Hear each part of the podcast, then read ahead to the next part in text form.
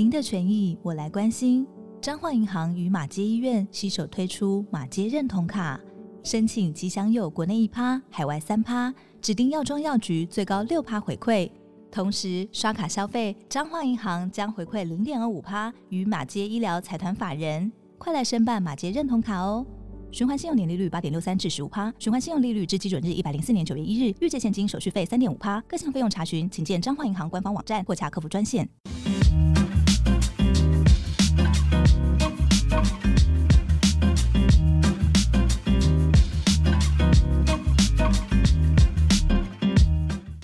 大家好，我是 Patrick，今天是二月七号，没错，二月七号就是在我小年夜的前一天，然后明天就放假了。那今天这支 Podcast 呢，我邀请到一个我非常好的朋友，其实这位朋友已经在我的不管是现实动态上，或是 IG 上，或是各种的平台都已经出现过很多次。然后我们也一起去日本，然后他是我认识了已经十一年，我们应该有认识十一年吧？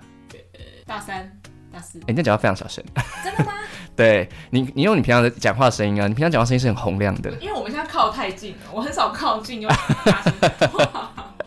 哎，我觉得其实差不多这声音 OK。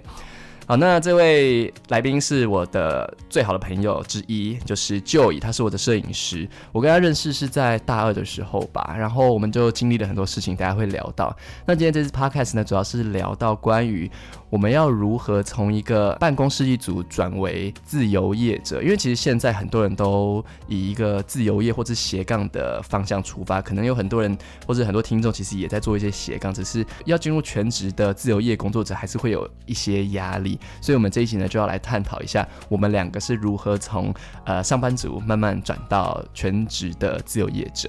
那在开始前，我想先问一下 Joey，你现在的工作，呃，要不要跟大家介绍一下？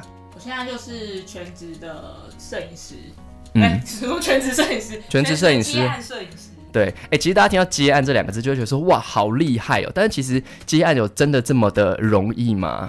你自己觉得？现在。因为现在其实也，我们一起，我们差不多时间出来接案。差不多，差不多。因为我刚开始的时候是在我爸公司上班，这个往事应该很多听众都知道。当时就已经呃有发你一些工作，拍我的商品，然后拍我们家的一些东西，这样子。哎，其实你知道吗？嗯，你是第一个就是给我钱拍照的人。真的假的？OK。原本其实大学的时候就是在学摄影的，然后那时候我不觉得我有这个资格。是，就是自己接案，用用拍照来赚钱。对，那时候的想法一直都是，我之后就是一个上班族。可是，一直到，因为其实当上班族对我来说也是个累积，我不会觉得我不不满足于当上上班。嗯，我觉得你可以跟听众讲一下，你之前一份工作是在哪个地方当？嗯，算小编还是美编还是拍摄？我一开始出来就是那个时候有非常多的一个职称叫做行销美编。OK，希望你你可以做行销，又可以帮你做图，就是一条龙都是你自己做的意思。但你那时候一直跟我讲说，你一天要修好几百张图，修的非常的累，很像机器。后来后来一开始先做行行销的美编，嗯，后来又就是又在公司越换越大嘛，对，越大公司你的分工就越细，对，后来就是专门在做美编。可是专门做美编这份工作，是不是除非你就是爱修图，或者是你就是爱设计，不然你就很像一个机器人，每天都在做一样的事情？没错。这个其实网拍的那个需求量很大，其实这是一个重点的，因为现在工作，当然如果我们是别人的呃员工的话，我们就会尽量满足雇主的需要。可是有些人就会不安于觉得说，为什么要当机器人，或者是说可能做两三年就会觉得没有新鲜感或者没有挑战性。但有些工作它就是这样，它也不需要你有变得更有挑战性。那是不是有这个想法的时候，就是一个转为自由接案者的一个契机？对啊，我觉得这这对你来说一个契机，但是你。我觉得有有两个状况，嗯，一个状况是你一直在进步，对，你对你这个工作本来是有热情的，可能做了两三年之后，你会觉得，哎，你好像也没有什么新的东西可以可以学了。这这个工作一开始可能是你的前辈会教给你很多东西，那做久了之后，自然都是你你学到前辈的东西。可能你觉得没有东西好学了，都是你在付出的时候，你就可以考虑一下，你是有没有你有没有能力，你可以转换到更怎么样？你说应该说转换到一个高级啦，就是说你可能就是换一个领域，对，是踏出原本的舒适圈，比较有发展的可能性。对对对，你有没有这个能力？但是另一种人是他会觉得他自己也没有多的东西，对，但是又要嫌现在的工作很无嗯聊。嗯嗯，但是你有没有你有没有想过你自己如果出去做，你有办法给别人什么吗？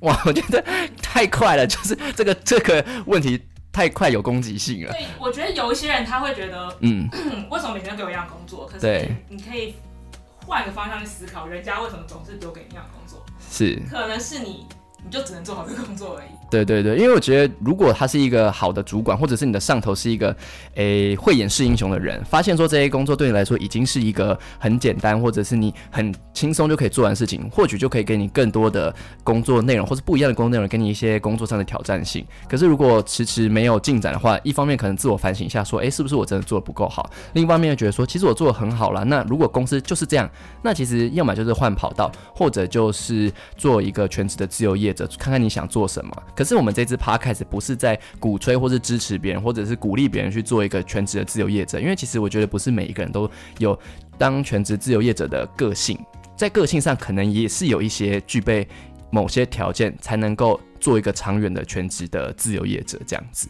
对，但我觉得在进入聊。当自由业者的一些特殊可能个性或性格，或者是需要具备的一些比较自我的条件之前，我想先跟大家分享一下，我跟 Joey 真的是经历了人生很多的阶段。你记不记得那时候我在英国念书，你是你是亲身经历我差点被强奸的那个 moment，你记不记得？对，我在我在那个电话另一头，我还可以听到那个砰砰砰。对对对对，超可怕！你真的是，因为我还跟你讲说，如果真的发生什么事情，你一定要帮我报警，我那时候心跳超级快、欸。很可怕，因为你就是很像亲临现场啊。对，我记得我们在英国念书的时候，每天都要跟 Joey 讲电话，就是可能讲一下可能学校发生什么事啊，或者一些无聊事情，或是在那边有一些什么被搭讪这些类的。然后你那个时候是在还在公司上班，所以你也会跟我分享一些你在公司又做了哪些事情，或者是像你之前偶尔会接一些拍摄，可能是视频，我印象中是视频，对不对？对，所以其实就以虽然现在是全职的摄影师，自由接案摄影师，但是他其实也度过了很多的那种从低开始做的状态。虽然他那时候只做美编，可是我觉得在做美编的过程中，其实也是慢慢在培养你的修图能力，对不对？因为其实这也是摄影师很基本的一个呃必备的技能之一。嗯后来知道你有在开始接一些拍摄，所谓的拍摄就是一些视频的拍摄时候，我就觉得哇，你终于你知道，终于被你摸到的感觉。后来你又去当别人的学徒，我觉得这些这些都是累积，而且都是在你工作之余的累积。嗯，我觉得你要先很清楚的知道你自己缺少什么。对，因为像我们那时候，其实说学是学摄影，但是其实学校教给你的东西很有限。嗯，我我那个时候发现到，呃，你要怎么样更靠近你的目标的时候，是我在实习的时候。嗯，我觉得我在实习那两个月，比我在学校读了四年得到的还要更多。哇，你这样讲我鸡皮疙瘩哎、对啊，所以我就我就会知道说你，其实你要真的去做，你嗯，你才会真的学到东西。你在学校都是很很被动的，老师丢给你东西，你那个时候其实没有意识到你这个东西必须学起来，嗯，你之后才会才可以怎么样怎么样。毕业后我在选工作的时候，那个时候就知道我在学校学的 Photoshop、AI 都是不够的，对，我一定要去做美编这个工作，我才会把修图、把 Photoshop 那些练到非常的纯熟。嗯嗯，甚至我说的成熟的程度，可能是可能是你连续巨匠学个三年都学不，哦，对对对，对啊，就是你你不你什么快速键啊，你什么都要自己背下来。那个时候我记得，我记得我在公司修图修八个小时，嗯回家还是继续修。你是修别人的图吗？还是什对我？就是继续把那个把那个公司的毛片继续带回家修。所以这算是自己做功课，不是说要交给公司的作业。嗯，对，因为那个时候其实我做真的喜欢的东西的时候，我觉得好像不会累耶，我反而是非常开心，我每一天都在进步。一开始你一定是对那个城市比较不熟悉，对，像那个那个时候所有的快速键，可能加下来有十几二十个，嗯，我每背起来一个，我都会觉得很开心。哦，那时候其实就是在起步的时候，那两三年嘛，嗯，对，我觉得其实网拍那样子高强度的嗯，工作下来，其实我觉得我不到两个月我就很上手。那那回到，因为现在我们讲的是成为一个自由业者，那在你摄影师的角度来说，说不定我们有些听众也想当摄影师，嗯而且我觉得这个风潮是慢慢不能说风潮，应该说想当摄影师，把摄影师成为一个未来的工作赚钱的方式，是因为现在的自媒体太流行，很多的 KOL 很多的活动都需要拍摄。那很多人可能会觉得说啊，我有一台摄影机，我就可以拍。那你能不能跟听众讲一下，就是否这些有想要当摄影师的人，如何去精进自己的摄影技术？因为有时候我们看到一些照片，不敢讲说是呃。呃，专业，我以我来说，不能说我用我，毕竟我不是摄影师，我没办法用专业的角度来看。可是会觉得说，哎，这跟我自己接触到的摄影的作品有很大的落差。嗯，那你觉得，如果是想要作为摄影师的听众，他们怎么慢慢的去磨练自己的摄影技巧？讲一点点就好了，不用太深入。我觉得第一个是你要先找到一个适合你的摄的相机，相机里面你所有的选单都要磨一遍。哦，你要很了解你这个相机的特性是什么，然后再是你。对镜头也要有研究，因为一开始一开始大家都是拿一个那个最基本的二四七十的一个变焦镜，那个时候大家觉得可是这个焦段很长，我可能什么都可以拍。你慢慢的拍，你会发现你跟别人的差异在哪里。懂，就是什么拍什么东西适合什么样的镜头，对，自己要一个一个去摸索。是不是可以从模仿开始啊？去看你觉得好的作品，大量的去去阅读。是，嗯，然后你看那个好的作品的时候，你要自己去分析。你觉得他因为哪个地方好？嗯，因为哪个地方就是有一点点，有一点点你觉得很可惜的地方。其实不是只是你看过去就好了，你要懂得去分析这个好或不好。好的你就学下来，你下次自己试试看。嗯嗯。一开始其实我们在大学的时候也有一堂课是专门去模仿杂志上面拍的。哦，真的？对你去你去猜它的布灯是怎么布的，你自己试试看。哦，哎，好有趣哦。嗯。就是慢慢哦，都是先从模仿开始。是好，那如果有在学摄影或者是想往摄影方向前进的听众的话，可以朝就是就以说的这个方向慢慢走看看。那我们回归刚才讲到，就是关于呃转为自由的工作者。你觉得是哪一个契机让你觉得说不行，我不能再这样下去了？因为其实我觉得这很重要。诶，我周围有很多的朋友，他是呃，先不讲我的同温层，一些也是从事自由业的人。那有很多的学生也好，或者是大学毕业的学长学姐，他们可能在公司一待就是十年、十五年。嗯，对我来说是蛮 shock 的，因为我觉得说你怎么有办法在一间公司待这么久啊？那当然有一些可能公司的升迁考量或怎么样，可是我又觉得这好像也是一种。个性使然，就是你不会觉得说，在这个不温不火，哎，我这样讲 不温不火，在这个可能不是浮动那么大的一个空间跟一个体制下工作，有些人觉得没什么啊，我我喜欢，好舒服。可是有些人就是你知道会按捺不住。那你觉得你是哪一个契机让你觉得说不行不行，我真的不能再这样下去？我那个时候其实是呃，我在那个公司我已经待 待了三年了，对。但其实，在第二年的时候，我就我就发现我是一个一直要。丢东西出来给别人的人。哦，因为那个时候这个公司还有在算那个 KPI，你一天要记录自己修几张图。因为我就是一个很喜欢修图的人，对，我那时候对工作其实也蛮有热情的，但是我很早就发现自己已经没有新的东西可以学了，嗯，所以那个时候其实还在犹豫。那刚刚好那个时候在算年底在算 KPI 的时候，主管就把我叫过去，嗯，他就跟我说 KPI 破表，对，他就跟我说我修的图超过其他同事太多了。对他叫我要修少一点，他叫我要把我修的图分给我的同事。哎，这也太靠背了吧？对，等于是就是他的 KPI 想要造假，你知道吗？对啊，我那个时候就会觉得，可是我修的多，其实代表说我很努力啊。对，那怎么会是我要去 cover 其他同事？对对对对，因为主管的立场，他会觉得这个 KPI 交出去，老板看了会怎么想？嗯，会觉得说，哎，那其他同事是在摸鱼嘛？是。那我当然是觉得很不公平。嗯但是我那时候也也觉得我有这个能力，嗯，我是在这里面最突出的人，所以那时候我就是有一直这个感觉一直在发酵。那直到就是又再过了几个月，我发现主管想要交给我其他就是他自己的行政工作哦，就是就是我除了修图之余，我还要帮他做他的助理的感觉。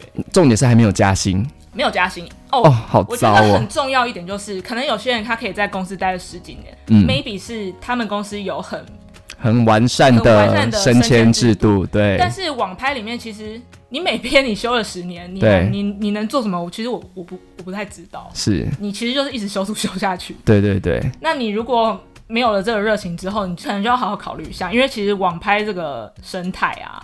你天花板可能一个月月薪四万，嗯，我我自己觉得天花板。我那个时候公司其实我觉得算是网拍里面最好的公司。我要踏出去别的网拍，我也没有现在这个公司公司的环境好，那我只能转换跑道啦。对，那就是他后来又要给我一些行政的工作，我就觉得我我真的是没办法再待下去了。是，哎、我觉得你讲到很重要一点，就是这份薪水对你来说是不是一个衡量让你继续待下去的一个考量之一？因为有些真的是你就加给我三百、嗯五百，可是是 double 的工作量，嗯嗯那。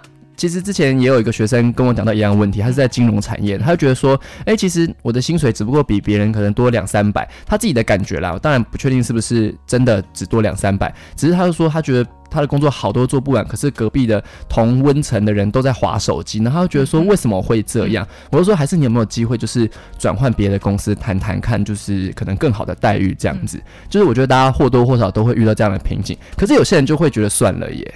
对，因为其实这就是跟你自己的个性有关系。对对，这就是跟你有没有办法做一个自由业者，要一个怎么讲啊？企图心吗？这能讲企图心吗？还是一个有点不安于现状，就是会比较容易愤愤不平的一个心情？哎、我突然间想到，如果你是一个就是比较习惯在那个朝九晚五这个工作里面，让你比较安心的话，对我那个时候有个朋友很厉害，那时候看到他帮自己谈薪水的手段，我真的觉得非常厉害。哦，嗯嗯嗯，怎么他说？就是他就是在一个公司，对。他可能待个五个月，对，他就会跳槽，嗯然后用着这个公司的那个经历，是。再去帮自己谈一个更漂亮的薪水，一直跳，一直跳，一直跳。这个也没有不好，对。或是不行。他，我觉得他非常会谈薪水，因为你把自己薪水开得高，其实公司的主管会觉得，哎、你怎么有这个资格对，帮自己谈到那么高的薪水？可是你要有那个屁股啦，坦白说。你，要有那个屁股，可是对。你你那个谈判的那个技巧，技巧要出来。对对对我觉得你如果真的是习惯要在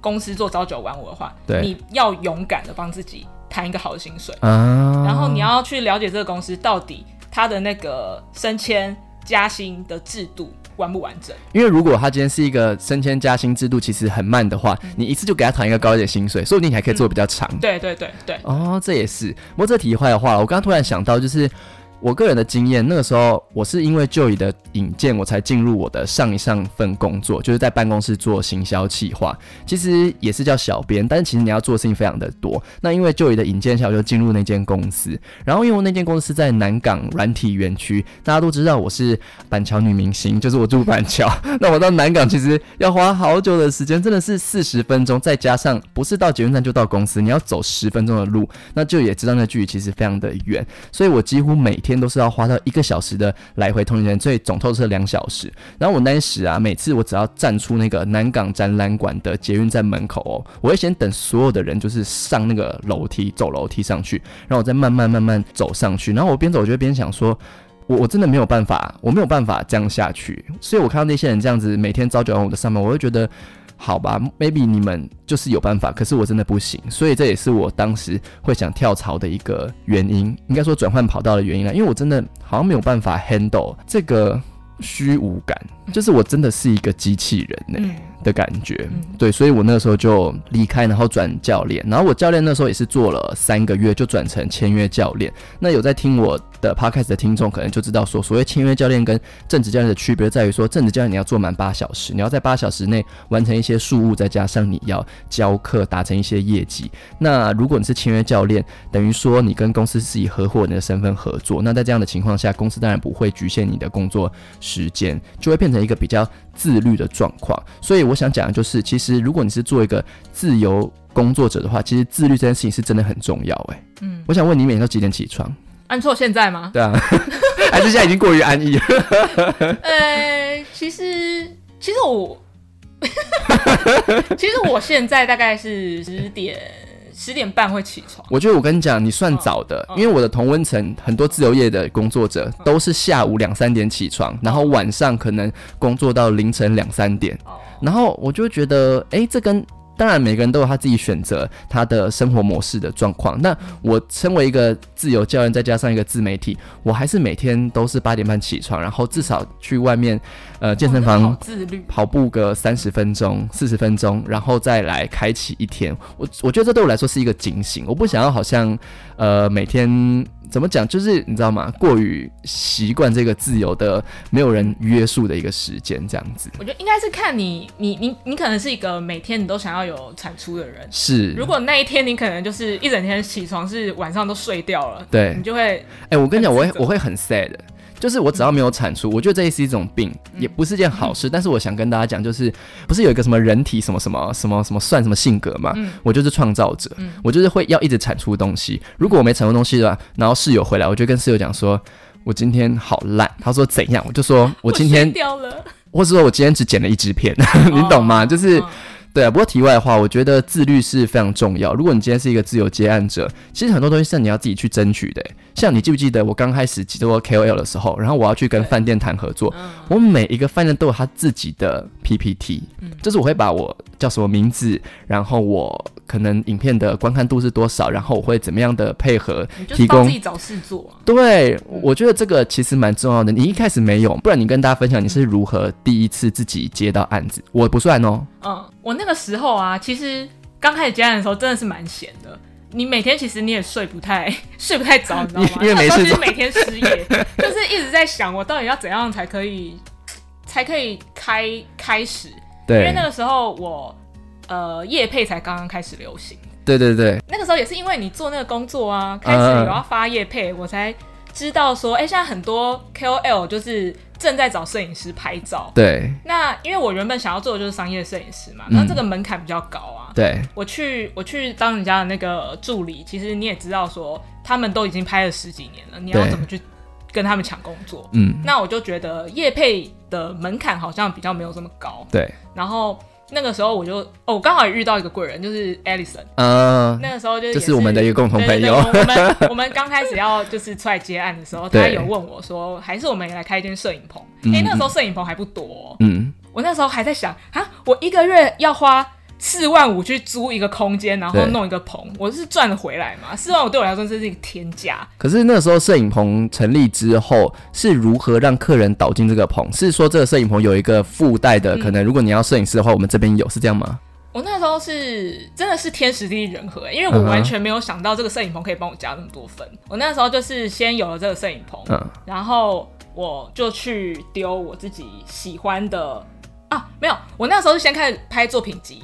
嗯，哦，对对对对，我就不知道为什么我觉得很有底气，我就是在那个摄影棚拍了很多照，对，然后我后来是开启一个天空的计划。我记得，对，那那个时候你开始主动的找一些线上的 KOL 去问他们说，哦，帮你拍照，然后呃，算互惠这样子。其实是一个包装的行销手法。对对对，就是跟那个我喜欢的 KOL 说，哎，你要愿不愿意来拍我的作品集？如果你是跟他交换是不是？交换，你愿意拍我作品集的话，我可以免费帮你拍夜配。嗯，那那个时候，因为很很多 KOL 其实他。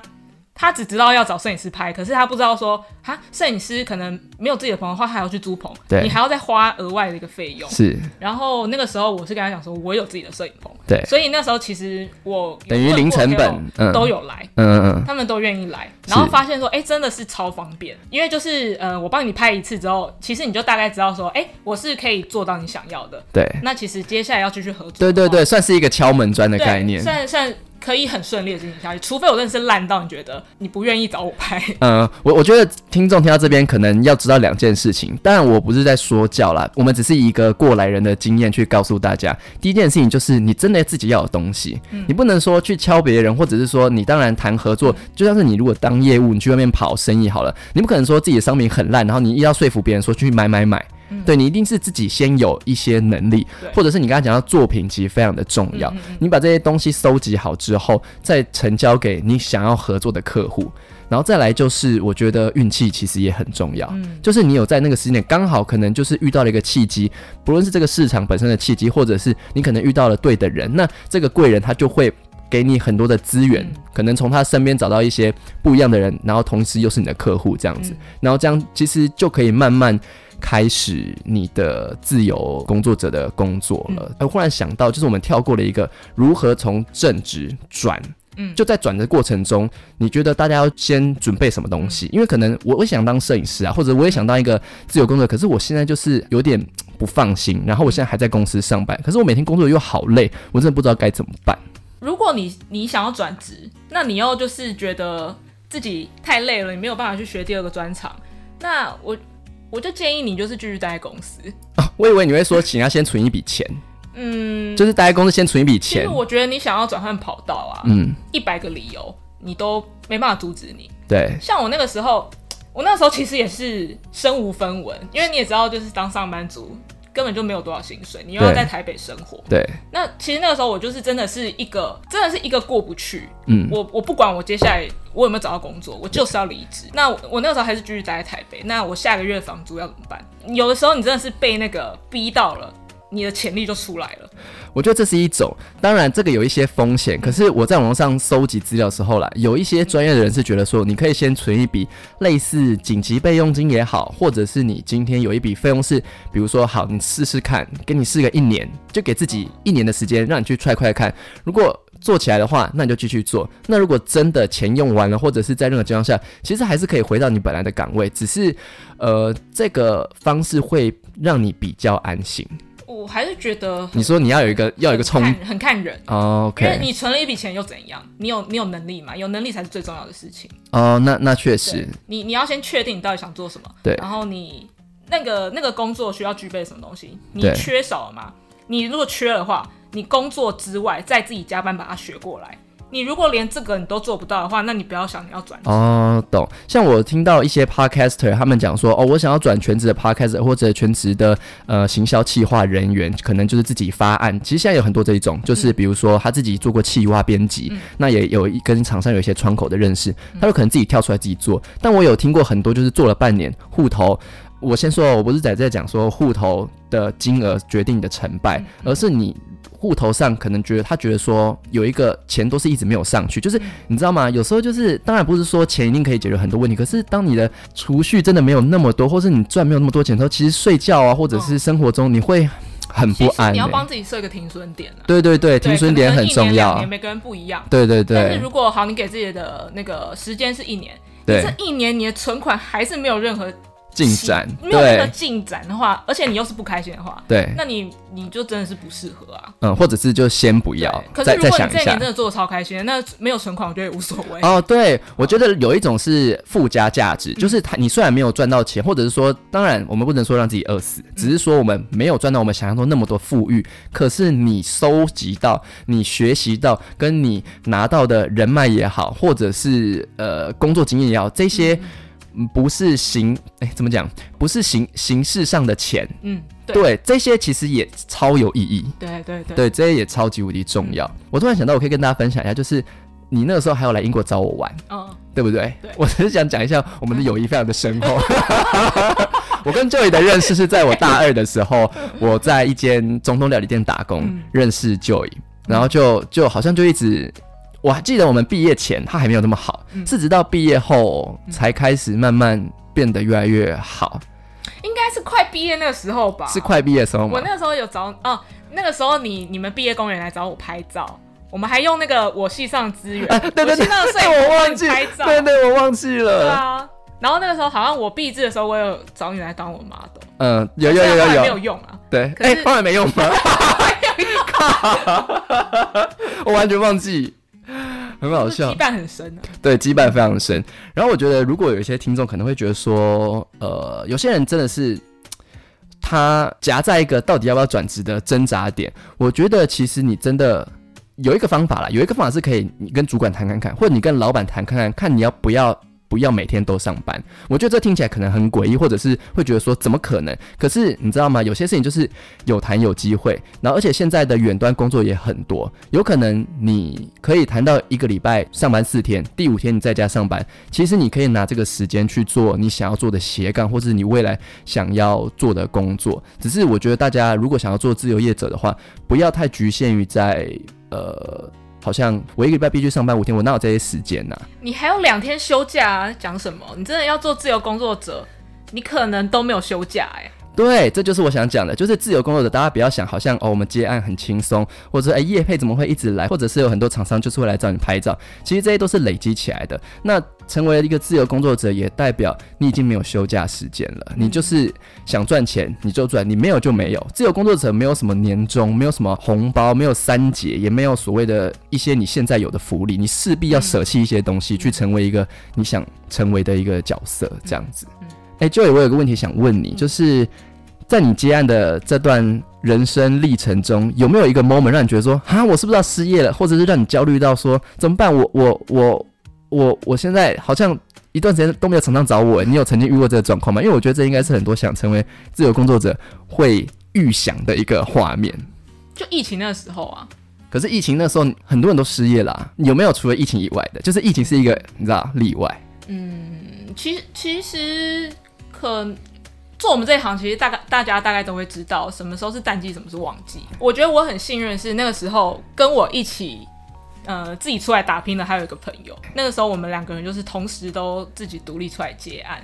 然后我们就会互相鼓励。他现在也是个非常优秀的摄影师。嗯，是他很厉害。那个时候我们就是会可能这阵子都没案子，对就是自己会开始有点焦虑嘛，嗯就想哎、奇怪怎么大家互相取暖一。下。对，然后就会问他说：“那你最近还好吗？”他说：“哦，最近就是正常的淡季。”然后你就会觉得安心了一点。就是反正大家都差不多啦。因为其实我坦白讲，嗯你自己开始结案之后啊，你这些担心都是多余的。哦，对，因为你真的有在去做这些事情之后，其实你发现你是有很多事情可以做的。对，反正你一空下来，你开始焦虑的时候，你就去学东西。对对对你就你就不会觉得你这段时间在浪费。对，如果你就是在那边，哎、不能这样讲，就是如果你虚度了这些你所谓的呃没事做的时间，那就真的是浪费时间呢、嗯，就对。工作不会自己过来啊。永远有新的东西好学，对对对去学，个技能，或者是再学个新的兴趣，又或者是你要去运动什么，这些都好。对我觉得你就是不要虚度这个时光。对，就像是就以最近很挣扎，正在转型成一个可以拍动态的摄影师。永远都学不完。你以为你摄影很厉害吗？哎呦还多的。我跟你说，我昨天跟一个学生呃上课，然后这学生是做那个呃杂志媒体，就是网络杂志媒体的，然后他就给我看了一个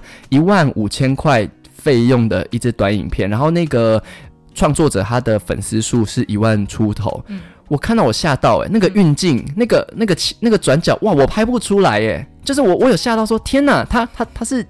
如果我这个费用是一万五，那我可能会舍不得花钱请一个专业的运镜的那个摄影师，我不知道他有没有额外花钱，但是我我有真的有被吓到，所以所以我觉得自学或者是去精进自己真的很重要，因为这这些产业都太竞争了。你我们现在处于一个非常竞争的环境，如果人家一万块就做到的事情，啊你你五万块你做不出来，那人家可能 maybe 你有自己的呃吸引别人的地方了，但其实久而久之，如果大家都会具备这个技能，你没有的时候，真的会被比下去，自己也会慌哎、对啊但我觉得其实不管是各行各业，我觉得要提醒自己，你不要被别人影响，你有自己的步对调。，这个也很重要。对你你自己一天有没有一天一天更好？对你自己很清楚。对对对，你不要觉得说他他他他现在怎么就是好像好像呃会很多我不会技能。其实有的时候啊，我自己翻开那个你自己有有曾经有这个经验过吗？对我自己翻开 IG，我就觉得哇，为什么其他摄影师都这么会拍啊？嗯，他们拍了好多，我都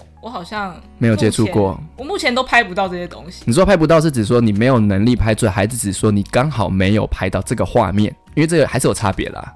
因为我懂有些可能摄影师他是在有灯光师、有各种设计、各种呈现起来，你可能按快门，当然你一定要有一定的，就是你要很厉害啦。只是我的意思说，毕竟你是自己一个人，你没有这么多的团队去做这件事情的时候，你没有办法发挥啊。说不定你也可以啊都。有哎、因为我一方面会觉得说我拍不到他拍的那些，另一方面我会觉得我没有这样子的团队。啊，我我究竟要 我要怎么样才可以有一个这样子完整的团队来帮助我的作品变得更好？对其实都会被影响。对我，后来就是选择不看，哎、我觉得这是一个方，而且有个方法是、呃。你不要看台湾的，你你看到你看国际的。在你周边的摄影师的作品太厉害，你心情会很差。你就是看国外，国外的厉害是国外的。我觉得跟你讲，这跟我有时候健身的时候就觉得我自己自己身材怎么那么烂的时候，看到说，哎、明明就年轻的不行，就会觉得啊，我们看看国外的，就是嗯，反正还有很多时间，找各种各种让自己好的。他他只对对对。他他可能有各种因素让他很好。对对对。对，可是你该你其实你有好的刺激是好的。对啊，当然就是不要过度于沉溺在一个觉得自己很糟糕的状态。可是我觉得大家真的是调试心态很重要，做一个全职的自由业者，嗯什么是淡季，什么时候是旺季，大家笔记重点画一下好不好？嗯但旺季要知道，你真的没有那么的差，只是你刚好遇到了淡季，又或者是你赶快趁这段时间学习新东西，然后主动出击，我也觉得很重要。因为其实每一个人都一定有主动出击的经验，像我们另外一个合伙人，就是摄影棚的合伙人，他也是透过主动出击开始接到一些厂商的案子，真的不会有一个 人，就是你的工作对你，你不要一直觉得你你你有一天会被星探发现，真的没有 哎、太难了。太难了。即便你真的长得很正，你也要出去逛街啊！你在家星星星探怎么会发现你？嗯，没错。好了，那你有什么要补充的吗？就有没有一些建议是可以建议准备转全职自由业者的最后一些小建议？我觉得你就真的是不要怕哎、你说不要你再怕怎么，样饿不死，嗯我觉得在台湾真的很难饿死。是，你你真的穷的时候，你也可以去 Seven 打工。哎、我觉得是啊，嗯因为很多演员不是有些演员接不到 case 就去 seven 工作吗你？就那那些就是像那个前一阵子有个演员，对也在卖鸡肉啊。啊，对对对对我觉得这，都是累积啊。是吴康仁也是做了各行各业才来演戏。是因为你你怎么知道这些累积不会用在你的工作上呢？对对对，像我之前也也不会觉得说，哦，我在呃行销公司上班的那些东西会累积到我后面可以做 KOL 的一些素材，嗯。然后我的 Photoshop 跟我的那个 Premiere 都是在那时候累积的。我们的 PS 当然没有很强，但是要我做那些 YT 的封面或者是做一些影片的制作，那还是可以的。就是你自己真的要具备一些技能啦，不然嗯。会很辛苦。嗯，对我觉得对对，我觉得可能整个说下来，其实就是你要勇敢，是。然后你要能力，是，你不要 你你不要只是勇敢而已，对你还是要能力，对。然后再来就是你不要被别人影响。是，好了，那希望大家听完这集之后，对于自由工作者有更深一层的了解，或者是可以当做一些你未来转职的时候的参考。那这一集就先这样，也预祝大家新年快乐，身体健康。新年快乐！我们下次见，拜拜拜拜。